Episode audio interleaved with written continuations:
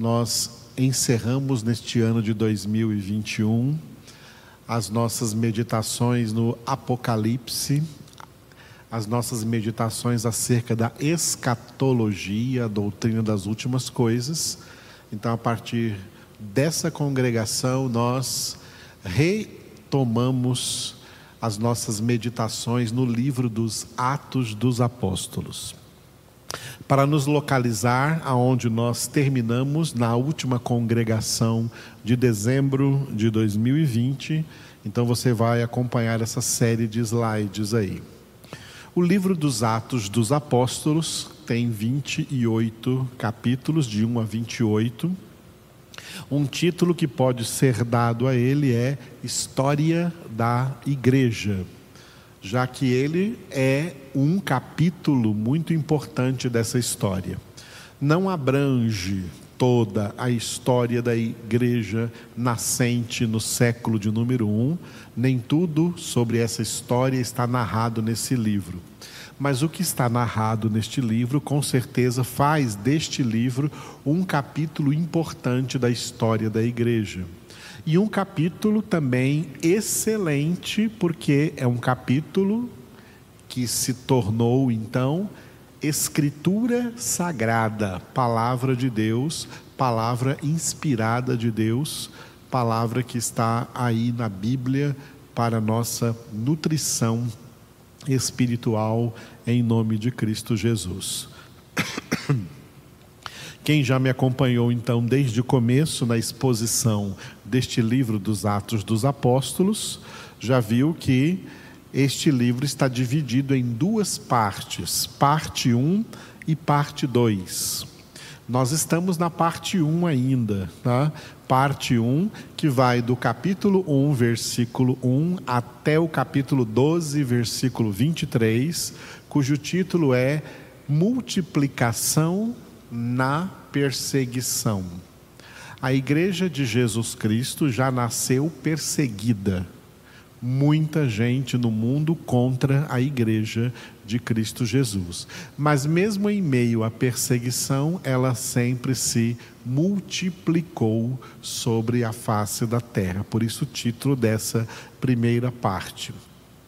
A parte 2 que vai do capítulo 12, versículo 24, até o fim do livro, capítulo 28, versículo 31, a expansão universal da igreja.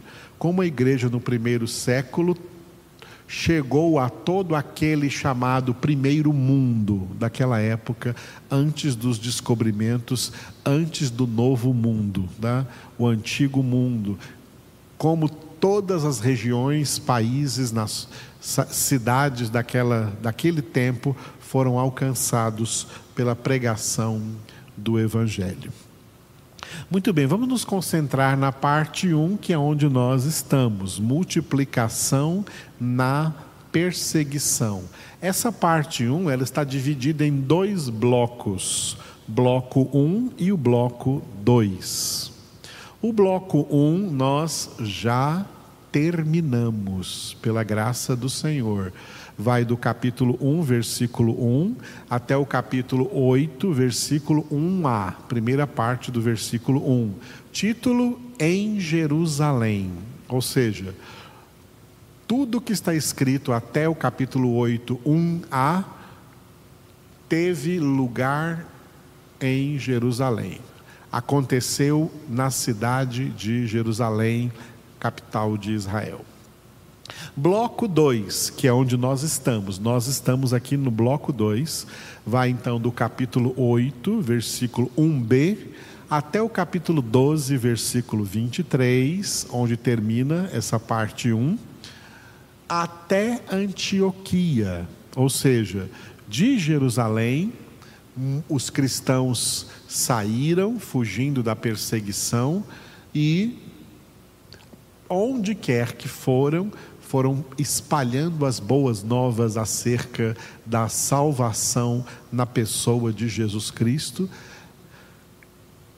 a vários lugares. Um desses lugares era foi a cidade de Antioquia na Síria. Nessa época havia duas Antioquias: Antioquia da Pisídia, que ficava na região da Galácia, na qual Paulo escreveu a carta aos Gálatas, e essa Antioquia que nós vamos ver aqui é a Antioquia da Síria, ao norte de Israel, Síria, onde estava também a cidade de Damasco. Então, em Antioquia da Síria, uma grande igreja gentílica se formou de gentios convertidos ao cristianismo. É nesse, nesse bloco 2 que nós estamos, por isso que não terá slide mais do bloco 1, um, só o slide agora do bloco 2 até Antioquia.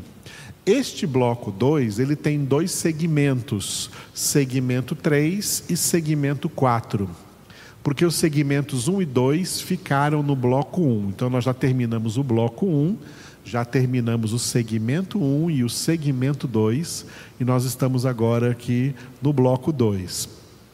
Desses dois segmentos do bloco 2, o segmento 3 e o segmento 4, nós já terminamos o segmento 3, que vai do capítulo 8, versículo 1b, até o capítulo 9, versículo 30, e que passou aí pelo relato de dois personagens importantes, Filipe e Saulo.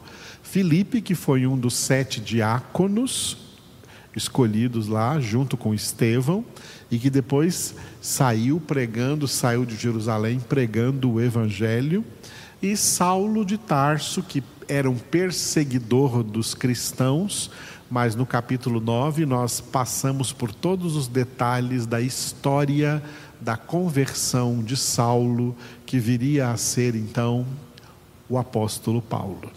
Aleluia.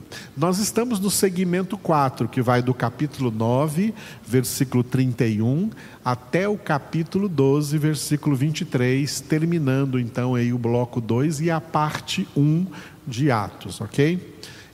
O título é Por Toda Parte, porque a atmosfera da história narrada aí nesse segmento dá a ideia de que o evangelho já chegou por toda parte depois que os cristãos saíram de Jerusalém.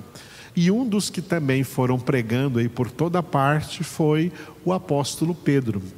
E é por isso que nós vemos neste segmento 4 aqui muitos atos do apóstolo Pedro. Ok. Então, segmento 4, por toda parte, nós temos aqui é, uma, uma divisão da seguinte forma: a Atos 9, de 31, do versículo 31 até 11, 18, o título aí é Pedro, atos específicos do apóstolo Pedro. E Atos 11, de 19, 11, 19 até o 12, 23, o nome da cidade de Antioquia e o nome de um personagem que vai surgir aí no capítulo 12, o rei Herodes, tá? Herodes, imperador aí, então do Império Romano, vai ter um, um, uma participação dentro dessa história, especialmente quando chegarmos no capítulo 12. É nesse trecho que nós estamos, Antioquia e Herodes. O trecho que fala do, dos atos de Pedro, nós já encerramos. Então, Antioquia e Herodes. Primeiro Antioquia, terminando o capítulo 11. Tá? Capítulo 11, do versículo 19 ao versículo 30, o que aconteceu na cidade de Antioquia, na Síria. E depois no capítulo 12, versículos de 1 a 23, né? o personagem Herodes entra aí em cena nessa história nessa parte da história da igreja relatada no livro dos Atos dos Apóstolos. Mas por enquanto vamos ficar com a cidade de Antioquia na Síria, ok? Aonde o evangelho foi pregado aos judeus, conforme nós já meditamos em Atos 11, 19. Atos 11, 19, pregação aos judeus. E nós estamos agora aqui na pregação aos gentios. Atos 11, do versículo 20 ao versículo 30. Pregação aos gentios. A notícia da evangelização dos gentios, versículos 20 e 21, nós já pregamos sobre isso, já passamos por esses dois versículos, e nós estamos agora aqui no envio de Barnabé, Atos 11, de 22 a 30. Esse personagem importante aí, Barnabé. Envio de Barnabé foi enviado pelos apóstolos de Jerusalém para Antioquia da Síria, para ver essa grande igreja de características gentílicas que surgiu naquela cidade. Versículo 22, Atos 11, 22, enviaram Barnabé. Este versículo 22 aí foi o último versículo que nós meditamos na nossa última congregação de dezembro de 2020. Portanto, agora, na nossa primeira congregação de março de 2021, vamos entrar aqui nesse, nesse parágrafo, Barnabé em Antioquia, Atos 11, 23 a 30. Esse texto está dividido da seguinte maneira: as atividades de Barnabé em Antioquia, né? Atos 11, 23 a 26 aí que nós vamos começar hoje, e depois um tempo de fome profetizado para aquela época, Atos 11, 27 a 30. Então, atividades de Barnabé está dividido da seguinte maneira: versículos 23 e 24, Barnabé exortando a igreja, exortando aquela igreja de características gentílicas que surgiu em Antioquia, na Síria. E versículos 25 e 26, trazendo Saulo. Vamos ver como Barnabé foi à cidade de Tarso, na Cilícia, buscar Saulo de Tarso, que estava lá já há dez anos depois da sua conversão. Isso aqui então tem uma década depois de Atos 9, uma década na cronologia, dez anos após a conversão de Saulo, Barnabé vai buscá-lo em sua casa para, para auxiliá-lo no pastoreio, no ministério pastoral que Barnabé vai exercer na igreja de Antioquia, na Síria. Vamos ficar com, esse, com esses dois versículos, 23 e 24, exortando a igreja. Versículo 23, exortava a todos, é o que vamos ver hoje. E versículo 24 é o que veremos na nossa congregação de amanhã, 10 horas da manhã. Homem bom, Barnabé era um homem bom. Hoje, exortava a todos, Atos 11, 23. Tendo ele, Barnabé, chegado, chegado em Antioquia da Síria, e vendo a graça de Deus, alegrou-se e exortava a todos a que com firmeza de coração permanecessem no Senhor. Repetindo, tendo ele chegado e vendo a graça de Deus, alegrou-se e exortava a todos a que com firmeza de coração permanecessem no Senhor. Aleluia. Bom, esta igreja em Antioquia, essa comunidade de cristãos que surgiu em Antioquia, na Síria, Síria que nós assistimos aí alguns anos atrás, há pouco tempo atrás, ainda antes da pandemia, ser devastada por causa das ações do assim chamado Estado Islâmico e como a Síria foi devastada com bombardeiros tão grandes aí na nossa época. A Síria teve o privilégio de no primeiro século do cristianismo, ser palco da pregação do Evangelho do Senhor Jesus. Em uma de suas mais importantes cidades, Damasco, aconteceu a conversão de um dos principais apóstolos de Cristo, o apóstolo Paulo. E em Antioquia surgiu esta igreja tão numerosa de pessoas que não eram descendentes de Abraão, Isaac e Jacó, não eram do povo hebreu, não eram do povo judeu, não eram israelenses, gentios que foram convertidos, e o número desses convertidos em Antioquia da Síria chamou tanto a atenção dos apóstolos que estavam lá em Israel, em Jerusalém, que eles mandaram Barnabé, um homem de sua total confiança, que também na Escritura é agregado aí ao número dos apóstolos, pode ser chamado apóstolo Barnabé, nós vamos explicar isso ainda dentro do livro dos, dos Atos dos Apóstolos.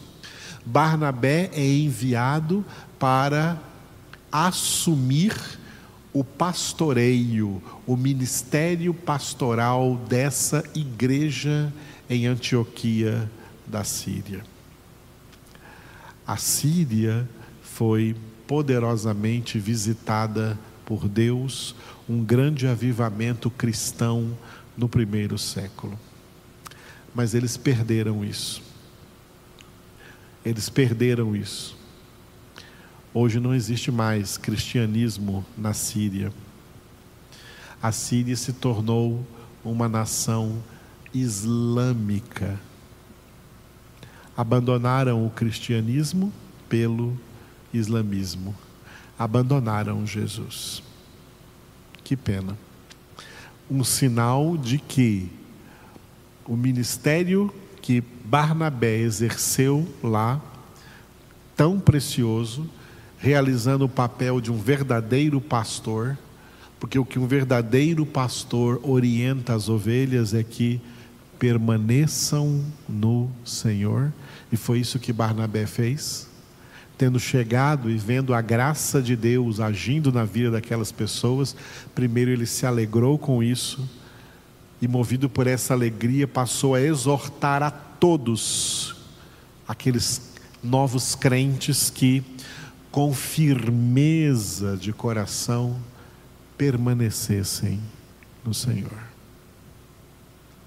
Com certeza muitos deles permaneceram no Senhor, mas com o passar dos anos, Antioquia e a Síria perderam Jesus, perderam o Evangelho, debandaram-se para o islamismo, não quiseram mais saber de Jesus, não permaneceram no Senhor. O apóstolo Barnabé, como um verdadeiro pastor, pregou para eles, exortou a eles a que com firmeza de coração permanecessem no Senhor. E você pode notar que esse verbo permanecer, ele tem a mesma, o mesmo prefixo do verbo perseverar. E você se lembra de como Jesus condicionou a salvação à perseverança em Mateus 24, 13, quando ele disse: Aquele que perseverar até o fim, esse será salvo. Perseverar é a mesma coisa que permanecer no Senhor. Por isso que Barnabé exortava a todos lá em Antioquia a que com firmeza de coração, firmeza de alma, permanecessem no Senhor. Quando a gente vê uma exortação como essa, para que as pessoas permaneçam no Senhor, lembramos de como Jesus também enfatizou essa exortação em João capítulo 15, que você vai acompanhar comigo e deixar o próprio Jesus pregar o que Barnabé pregou, que todos vocês que me ouvem hoje e que vão ouvir essa palavra, Sintam-se exortados a, com firmeza de coração, permanecerem no Senhor. João 15, Jesus disse o seguinte, e eu vou ler, eu vou ler até o versículo de número 10. João 15, de 1 a 10. Eu quero que você note como Jesus repete o verbo permanecer. Eu sou a videira verdadeira e meu pai é o agricultor. Todo ramo que estando em mim não der fruto, ele o corta, e todo que dá fruto limpa, para que produza mais fruto ainda. Vós já estáis limpos pela palavra que vos tenho falado. Até o versículo 3, ele não citou o verbo permanecer. Agora, a partir do versículo 4, observem: Jesus disse: Permanecei em mim, e eu permanecerei em vós. Como não pode o ramo produzir fruto de si mesmo, se não permanecer na videira, assim nem vós o podeis dar, se não permanecerdes em mim. Eu sou a videira, vós os ramos. Quem permanece em mim e eu nele, esse dá muito fruto, porque sem mim nada podeis fazer.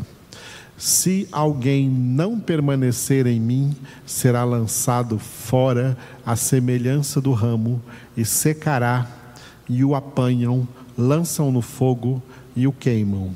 Se permanecerdes em mim, e as minhas palavras permanecerem em vós, pedireis o que quiserdes, e vos será feito. Nisto é glorificado meu Pai, em que deis muito fruto, e assim vos tornareis meus discípulos. Como o Pai me amou, também eu vos amei. Permanecei no meu amor. Se guardardes os meus mandamentos, permanecereis no meu amor, assim como também eu tenho guardado os mandamentos de meu Pai, e no seu amor permaneço.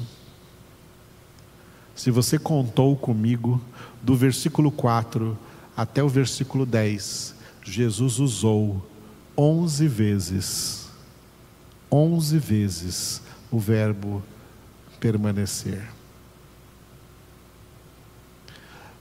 Quando Barnabé exortou a todos os novos convertidos em Antioquia a que com firmeza de coração permanecessem no Senhor, ele estava de fato ali pregando o Evangelho do Senhor Jesus Cristo.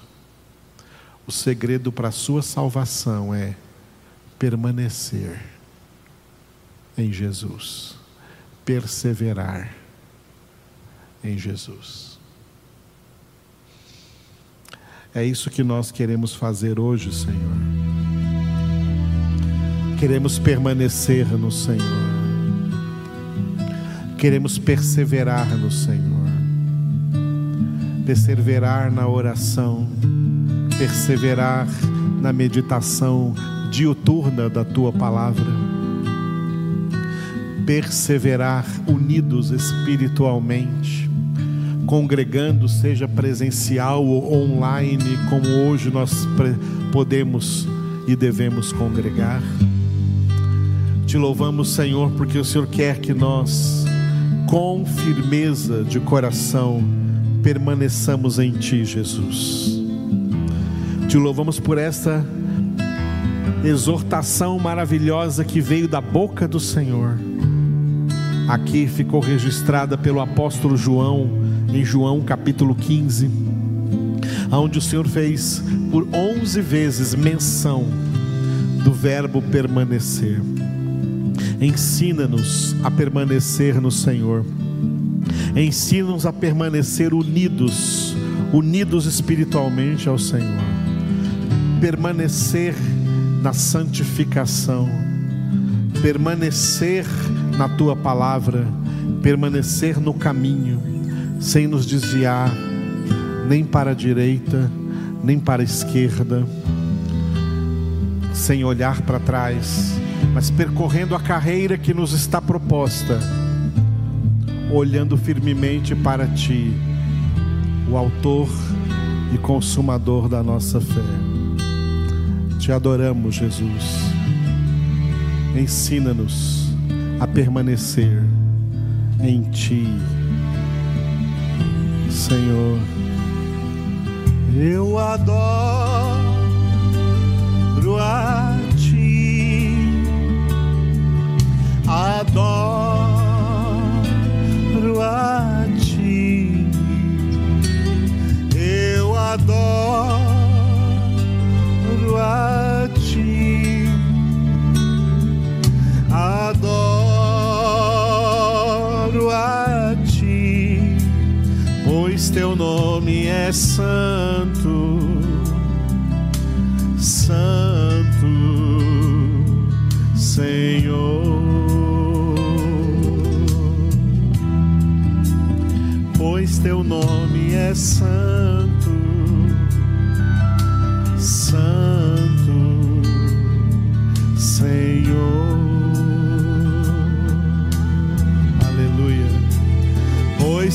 nome é santo, santo, Senhor.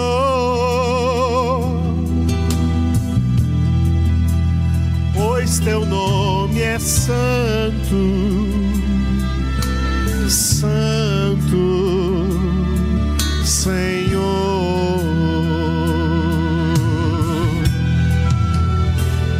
teu nome é santo, santo. santo.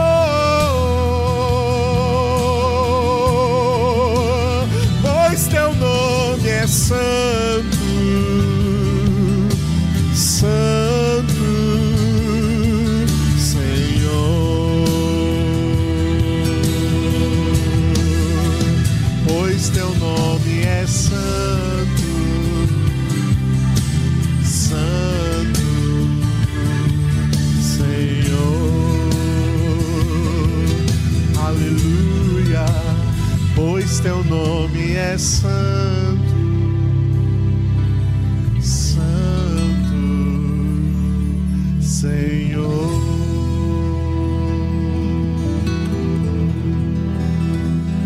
Pois teu nome é santo, santo, Senhor. Pois teu nome é santo